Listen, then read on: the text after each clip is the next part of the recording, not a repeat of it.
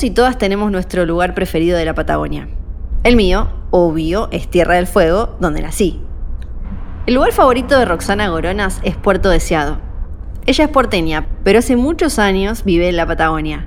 Primero fue guía en Península Valdés, pero un día viajó a Santa Cruz para hacer una excursión a la isla Pingüino y nunca más se quiso ir. Ahora, Roxana es una de las guías de turismo y naturaleza más queridas de Deseado y hoy vamos a salir juntas a la ruta.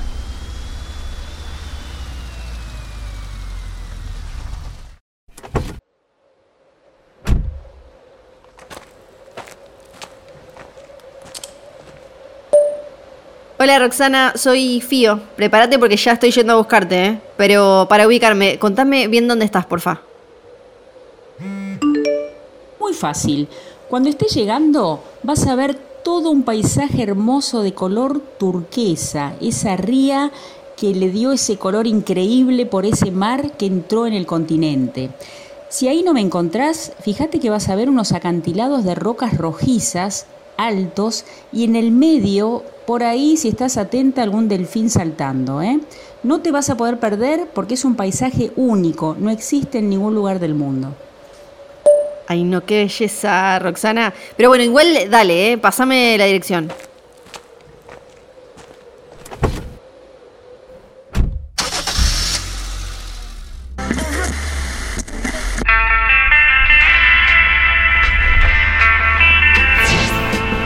Algo más lindo que salir a la ruta? Manejar durante horas mirando cómo el paisaje se transforma. Las voces de la radio se confunden con nuestros pensamientos. Una vez alguien me dijo que cuando viajamos por la Argentina, viajamos hacia nosotros mismos. Los viajes son los lugares que conocemos, pero también las personas con las que nos cruzamos. Y tanto en las grandes ciudades como en las rutas más desiertas, donde hay una historia, hay una IPF. La aventura no empieza cuando arrancamos el auto, sino mucho antes, cuando la planeamos. El viaje comienza con los consejos de lugares para comer, dormir o sacar una foto. Y por eso, cuando escuchamos una audioguía de IPF, ya estamos viajando. Mi nombre es Fiorella Sargenti y yo también estoy en viaje. Recorro la Patagonia Natural.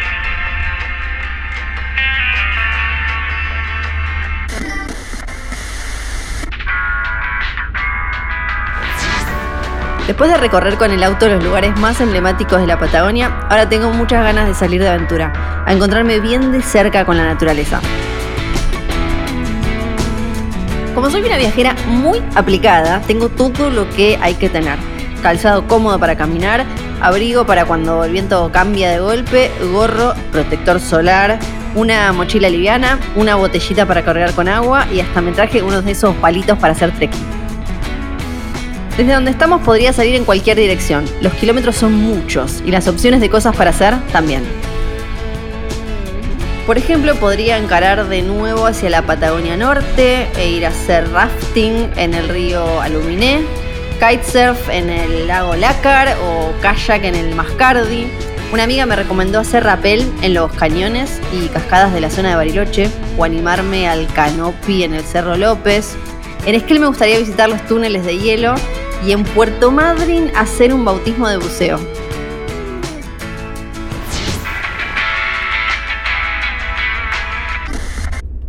Para vos, Roxana, ¿cuáles son los mejores lugares de la Patagonia para conectar con la naturaleza?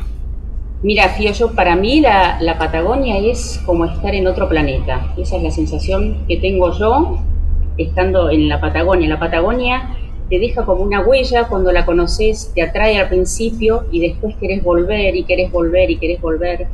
Y mm, si tu idea es ir a la Patagonia, imagino que además de naturaleza buscas algo muy importante cuando uno viaja a estos lugares que es tranquilidad, tener esa paz para disfrutar de los paisajes, para estar horas y horas mirando desde una plantita, una piedra, un ave, el cielo. A mí personalmente me gustan, me gustan más los lugares menos conocidos, como nombrabas vos, como decías vos recién. Esos lugares que a veces la gente te dice, acá con un día está bien. No, yo en ese lugar seguro me quedaré una semana o, más. Esos lugares que y te dan ¿no? la posibilidad de explorar, como si, si los volvieras a descubrir. Eh, me parece, claro, está buenísimo lo que decís, porque a veces uno va eh, a, los lugares más tradicionales y ya están como muy llenos de gente, ¿no? Entonces, si uno quiere hacer como eh, e, esta, como o experimentar esta conexión con la naturaleza, un poco se rompe, no es que se rompe la, magia, obvio, pero sí se rompe como ese, esa cosa más flashera eh, que, tiene que ver con quizás con la, soledad y una, conexión un poco más personal con, con, la, con lo natural. Para vos, ¿qué es ¿Qué, qué, significa también una frase que uno se encuentra un montón cuando empieza a armar un viaje para la Patagonia, que es como turismo de, naturaleza? Mira, para mí el, secreto dentro del turismo de naturaleza, esa, esa conexión que vos decís, ¿sabés dónde empieza? Dejando el tiempo atrás donde no existe el reloj. Cuando logras desconectarte perfectamente de, esos tiempos, donde yo a veces digo que las 5 de la mañana no es nunca temprano si vas a ver un lindo amanecer, por ejemplo, donde el tiempo, el tiempo te lo indica la naturaleza. Cuando llegas a perder esa conexión con el tiempo y a entrar en esa naturaleza, a disfrutarla, ese es el momento en que estás realmente dentro de, de cada paisaje o en la observación de la fauna. Son las dos cosas distintas. Pero es, importante mm, conectarse con cada pedacito de la naturaleza. Es importante tomarse ese tiempo para observar. Yo recalco mucho, yo soy guía en la Patagonia y yo siempre digo y lo vuelvo a decir que a mí me gusta enseñar a mirar. A veces la gente no sabe mirar. Y es, tan importante sentarse y observar, porque uno puede ver mucho más, más allá de lo que la naturaleza le está diciendo.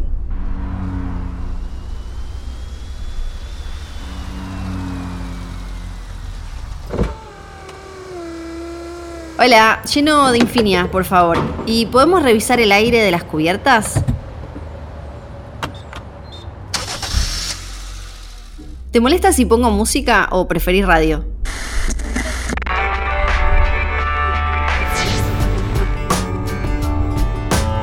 Roxana, vos vivís en Puerto Deseado, que es uno de los puntos de la Patagonia que más está creciendo para hacer turismo naturaleza. ¿Cómo es tu rutina, tu laburo? ¿Qué, qué se puede hacer? Yo lo que soy, soy guía naturalista, o sea, llevo a la gente, son excursiones embarcadas, llevamos a la gente por la ría y a una isla que está a 20 kilómetros de la ciudad, donde la gente tiene en esa isla, que es la isla Pingüino, la oportunidad, la única oportunidad de tener tan cerca del continente otra especie de pingüino, que es el de penacho amarillo. Entonces, ¿cómo empieza mi día? Mi día empieza tal vez a las 6 de la mañana, si salimos a las 8 a la isla, preparar las cosas que vamos a llevar a, la excursión, recibimos a la gente y ahí nos vamos, empieza el sueño, empieza el momento que más disfruto en la vida, que es estar con la gente en el mar o, en la estepa, en este caso es en el mar, y después desembarcar en las islas que desembarquemos y contarles las historias de la fauna a la gente. Amo mi trabajo, si lo puedo llamar trabajo, amo mi trabajo. Y claro, cómo no, cómo no. Sabes que a, mí desde chica me pasa que me encanta la aventura, meterme por ahí y todo eso, pero a diferencia quizás de algunos amigos o amigas, nunca me gustó la actividad física. Detalle. Y no tengo entrenamiento o a veces me siento como, viste, algo medio limitada por la cuestión física y me da un poco de miedo. Entonces quería preguntarte, si tengo ganas de aventurarme, meterme por ahí, pero no estoy acostumbrada a hacer mucho, muchas de esas cosas, mucho ejercicio físico. ¿Qué excursiones me recomendás hacer y dónde? Mira, primero es genial lo que, lo que vas diciendo porque vos estás viendo lo que, lo que pensás que podés hacer o lo que no. A veces la gente piensa que no puede hacer algo y después lo puede hacer, ¿eh? Pero bueno, uno viene con la idea de vengo de la ciudad, yo nunca pisé una roca resbalosa, no camino sobre algas y después, bueno, o lo terminas haciendo o buscas otras cosas, pero es bueno saber hasta dónde uno puede llegar. Eso primero es fundamental. Pero bueno, más allá de eso, la Patagonia tiene lugares para todos, porque imagínate que vas con alguien y esa persona que te acompaña quiere hacer un trekking en la montaña y vos no. Entonces, la persona que se queda puede hacer otros senderos, caminar despacio, puede tomar excursiones embarcadas tranquilas. No siempre la aventura es subir y bajar montañas y nadar 40 kilómetros en un lago helado. Las aventuras para mí tienen que ver con, conocer lugares nuevos y observar. Yo soy muy de observar, estoy insistiendo mucho con eso. Porque, bueno, es lindo detenerse, hacer las cosas despacio. Hay opción para todos. Claro, claro. Che, ¿te, parece si agarro por acá? Así podemos ir a ver esos paisajes de los que me hablaste hace un rato y caminar un poquito. Sí, sí, claro, mira, doblas acá a la derecha y son 60 kilómetros más.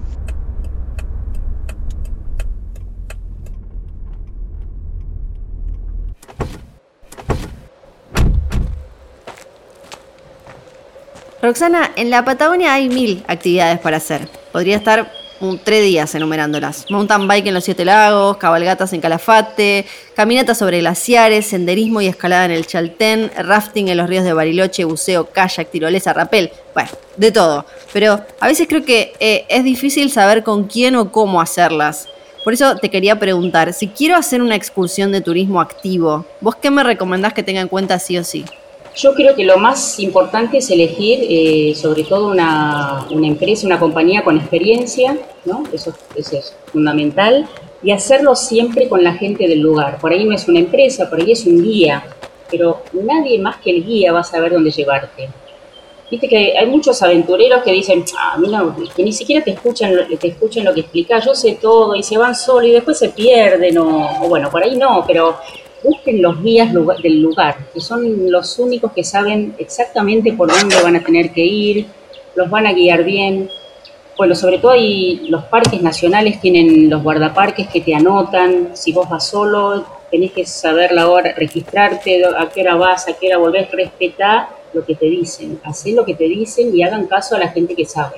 Qué bien eso, qué bien eso. Y hablando de lugares llenos de gente o con menos gente, cuando uno elige también un lugar a donde va, eh, donde va a acampar, está, a veces tiene ganas, ¿no? De, ah, bueno, quiero que esté lleno de gente y estar cerca de otros que no conozco y como una cosa, ¿no? De ir eh, de, golpe cruzándose y haciendo nuevos vínculos, conociendo gente.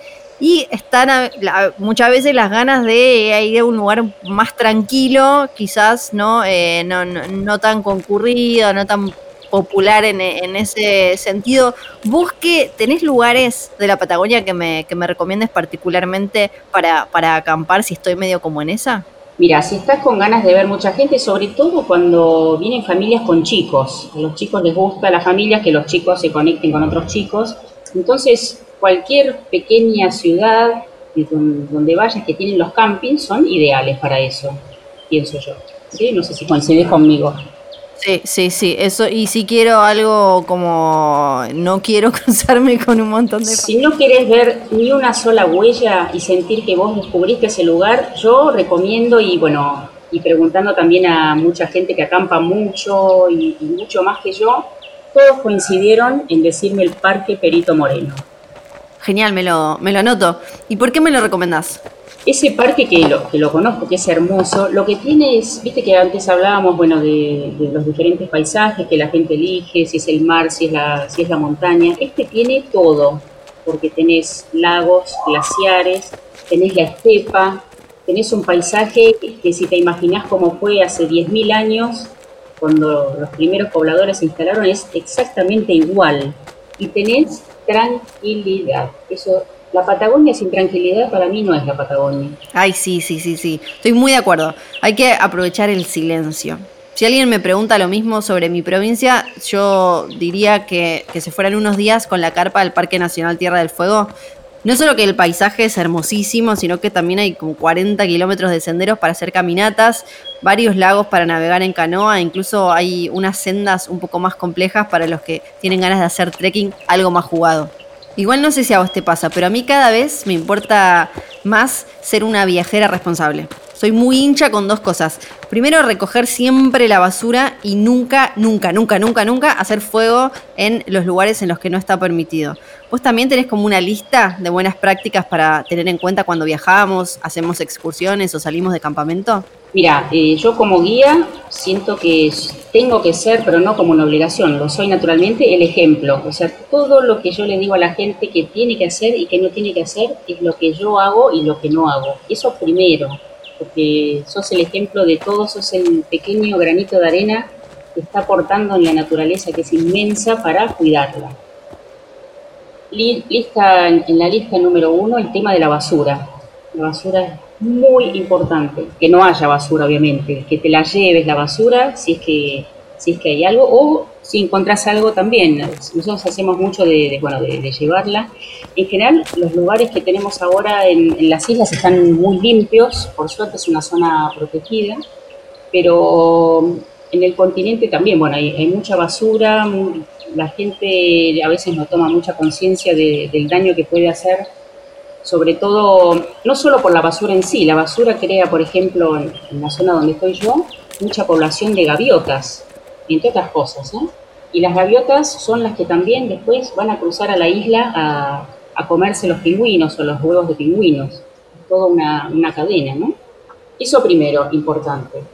Lo importante es respetar la naturaleza, respetar la naturaleza, no arrancar plantas, no llevarse ni un mínimo caracol. Ese caracol o esa piedra vino rodando desde la cordillera. Desde la cordillera, las piedritas que trajo el río alguna vez, y están ahí por algo. Todo está por algo en la naturaleza. Nada está así, nada está así porque sí. Tal cual, Roxy, esa frase es para hacer la remera. Hay que respetar la naturaleza como si fuera un santuario.